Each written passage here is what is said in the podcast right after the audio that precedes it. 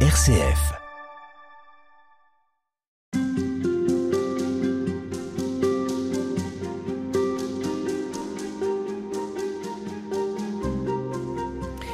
Poursuit euh, toute cette semaine avec euh, nos écrivains, nos auteurs des 18, 19, 20e siècle, 21e siècle. Avec vous, Emmanuel Godot, bonjour. Bonjour. Vous êtes l'auteur du livre Les passeurs de l'absolu, les grands écrivains de Dieu.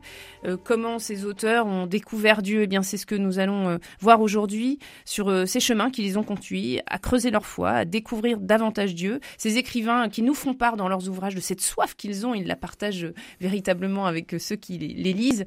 Et on se demande en les lisant qu'est-ce qui pourrait bien combler leur foi. En tout cas, ce qu'on découvre euh, à travers les portraits que vous avez écrits, c'est comment pour Pierre-Emmanuel, qui est un, poète, comment pour lui ça a été l'abandon. Comment ça a été de dire qu'il fallait passer par un oui?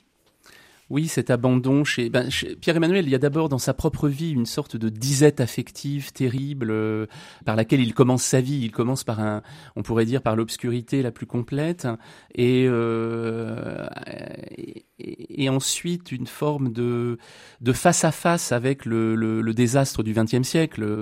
On pourrait être saturé euh, devant les, les, les amoncellements d'horreur du, du siècle, et Pierre-Emmanuel va entendre dans ce siècle, il va entendre dans ce malheur commun qui semble universel, il va entendre et entrevoir la confiance. Et effectivement, l'élément central chez, chez Pierre-Emmanuel, c'est une forme de d'acquiescement. C'est l'acquiescement de celui qui pourrait s'abandonner au désespoir, précisément. Ça pourrait être l'abandon au désespoir, mais qui se renverse en une forme d'assentiment je voudrais juste lire un, extrait d'un poème euh, magnifique de un recueil qui s'appelle Évangéliaire de Pierre Emmanuel, paru dans les années, je ne sais plus si c'est les années 50, à peu près, je ne dois pas être très très loin. Et il dit ceci Que suis-je donc? L'oblat d'une misère que l'être affame en lui donnant le sein. Je meurs sans cesse aux choses que j'espère, mais cette mort de mourir me retient. Ô mon énigme, ô néant qui m'éclaire, c'est être Dieu qu'être pauvre à ce point. Vous voyez, on, a toujours l'impression que le désespoir, c'est l'antithèse exacte de la foi et l'espérance, mais en lisant des, écrivains comme Pierre-Emmanuel, je pense aussi à un écrivain dont je ne parle pas spécialement dans ce texte-là, mais comme euh, par exemple Huysmans au XIXe siècle, ce sont des gens qui avaient une conscience très aiguë du malheur de leur temps, mais ce va comparer sa conversion, son abandon à Dieu, à un gant qui se retourne. Donc au fond, la foi, l'espérance, c'est le désespoir qui se retourne et qui se fait confiance. Mais c'est la même, c'est le même. Mm-hmm. C'est, ça reste fondamentalement lucide comme on pourrait voir, on, euh, on, peut avoir la foi et regarder en face la misère du monde et se dire mais c'est à désespérer. Et effectivement, c'est à désespérer, mm. mais dans ce, cette claire conscience, quelque chose se met à chanter, à célébrer, comme si une, une gratitude était possible euh, dans un champ de ruines. Alors, ce qu'il ne faut pas oublier, c'est que ce oui que va donner Pierre-Emmanuel, il le décrit comme quelque chose qui va véritablement le bouleverser. Ça, l'arrache quelque part. Il parle de tremblement, il parle de désolation, d'effroi, de vertige. Ce basculement, cet acquiescement, il ne se fait pas sans douleur. Peut-être que ça aussi, on l'oublie parfois. Oui, parfois, on a une vision de la foi qui serait une assurance tout risque euh, et qui euh, serait au contraire euh, une manière d'atténuer, de, de, de, se protéger contre les, les malheurs de l'existence et contre la violence du vécu. Mais c'est quelque chose aussi qui est... Euh, c'est Claudel qui dit à un moment donné que Dieu, c'est l'hôte qui ne vous laissera plus en repos. Euh, c'est un hôte qui ne laisse pas en repos précisément. Donc c'est tout le contraire de la quiétude. Euh, il y a une intranquillité fondamentale dans l'exercice de l'espérance et l'exercice de la foi. Alors vous citez justement des vers qu'il a écrits dans cet ouvrage intitulé La face humaine. On, parle de Pierre Emmanuel, un poète du XXe siècle. Dieu me prend pour me changer, je le prie pour être changé. En cette action, la liberté de Dieu étreint la mienne, de sorte que je suis d'autant plus libre que je m'abandonne à lui. Et tout cela euh, ne se fait pas sans, douleur, comme on le disait justement à l'instant. C'est ça le sacré, dit-il. C'est ça le sacré. Le, le, le sacré, c'est le tremendum. Hein. En, Mm. en latin, c'est le tremblement. Il y a forcément du tremblement. Euh, la, la croix n'est pas un, un symbole de tout repos. Euh, c'est- même tout le contraire. C'est la mise en la mise en mouvement fondamentale de l'être. C'est l'impossibilité d'accepter euh, toute forme d'injustice, d'inégalité, etc. Donc c'est et dans sa propre vie d'ailleurs euh, toute forme de de certitude. La foi, ce n'est pas la certitude. C'est quelque chose au contraire qui est en, en perpétuelle relance, en perpétuelle interrogation. Euh, c'est ce que nous rappelle quelqu'un comme Pierre-Emmanuel, oui. Mm. Et c'est ça qui est troublant.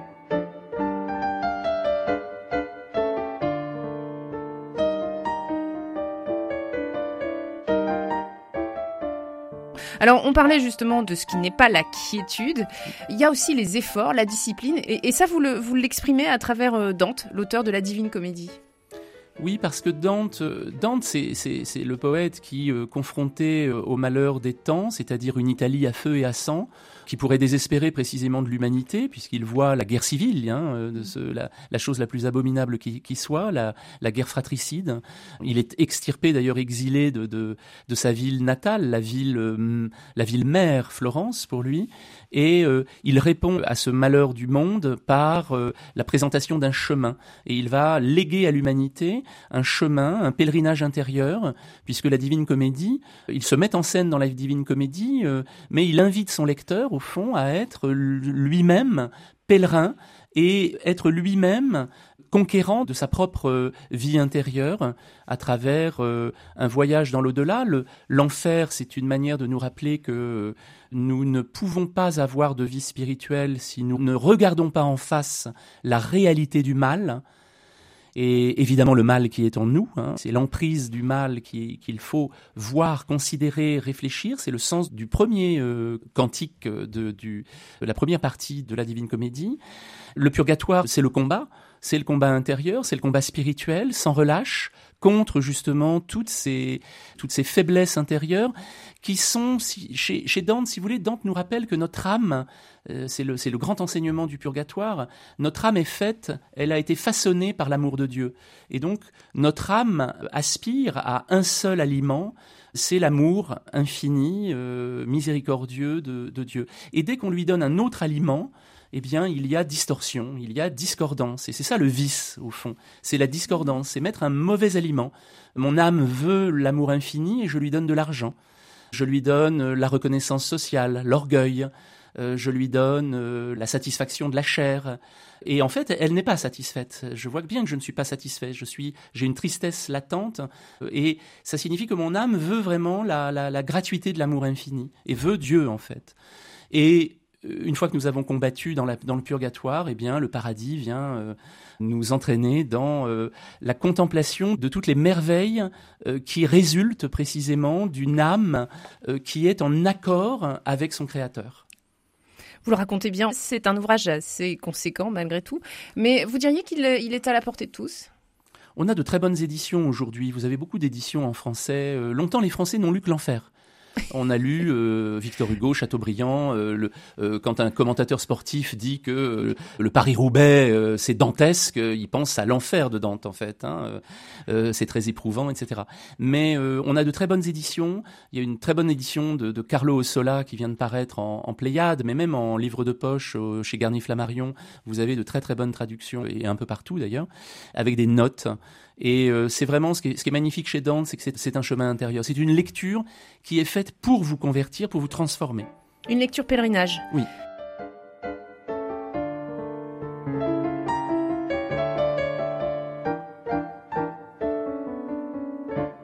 Alors, on parle justement de ces différents chemins qui ont conduit euh, les auteurs, les écrivains vers Dieu. Eh bien, il y a un des chemins, c'est l'Église, tout simplement, et c'est euh, Flannery O'Connor, qui est une, une écrivain américaine du XXe siècle, qui en parle euh, le mieux pour vous, en tout cas qui en parle bien, dans notamment un ouvrage qui s'appelle Les braves gens ne courent pas les rues. C'est un ouvrage écrit en 1953. Alors, pour le coup, c'est une auteure catholique qui assume et évoque sa foi catholique. Pour elle, c'est l'Église le chemin. Oui, Pour elle, c'est l'Église, euh, ce sont les, les dogmes. Elle a une, euh, comment dirais-je, une, une, une, je ne sais pas s'il faut dire une confiance, mais une compréhension même plus, plus profondément de ce que sont les dogmes, c'est-à-dire un, un moyen de nous faire grandir, de nous élever. On parlait de discipline il y a un instant, mm. mais dans un sens qui n'est pas contraignant, qui est euh, en fait une manière de faire avancer notre esprit dans une compréhension qui parfois, de réalité qui parfois nous dépasse.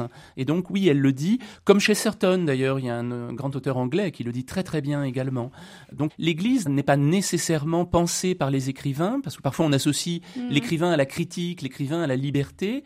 Euh, donc oui, en un certain sens, mais vous avez, on parlait de Claudel aussi, euh, d'autres euh, qui, euh, Cristina Campo fait partie de ces 25 écrivains, écrivains italiennes, Cristina Campo qui va nous nous dire la beauté de la liturgie, par exemple. Elle, elle dit à un moment donné que elle raconte l'histoire d'une de ses connaissances qui se convertit en voyant deux moines hmm. euh, simplement incliner la tête devant l'autel. Et c'est ce petit geste-là qui va convertir euh, cette, cette, cette, connaissance. Donc euh, oui, beaucoup d'écrivains, et, Flannery O'Connor en, en, fait partie, oui. Elle dit le dogme chrétien est à peu près la seule chose dans ce monde qui respecte et sauvegarde le mystère. C'est peut-être ça aussi qu'on doit reconnaître à l'Église.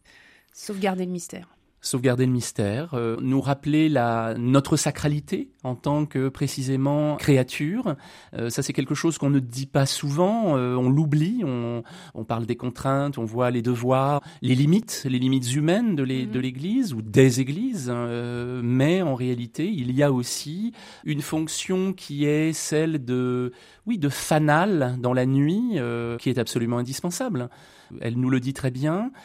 Ce qui n'interdit pas quelqu'un comme, par exemple, on, parlait de Dante il y a un instant, euh, Dante va être très critique à l'égard des ordres religieux de son temps, parce qu'il a l'impression qu'il y a une corruption, il y a quelque chose qui ne va plus, mais l'écrivain est justement là aussi pour peut-être euh, parfois réorienter, réorienter par la critique, mais aussi par la confiance. Merci beaucoup Emmanuel Godot, à très bientôt. Merci.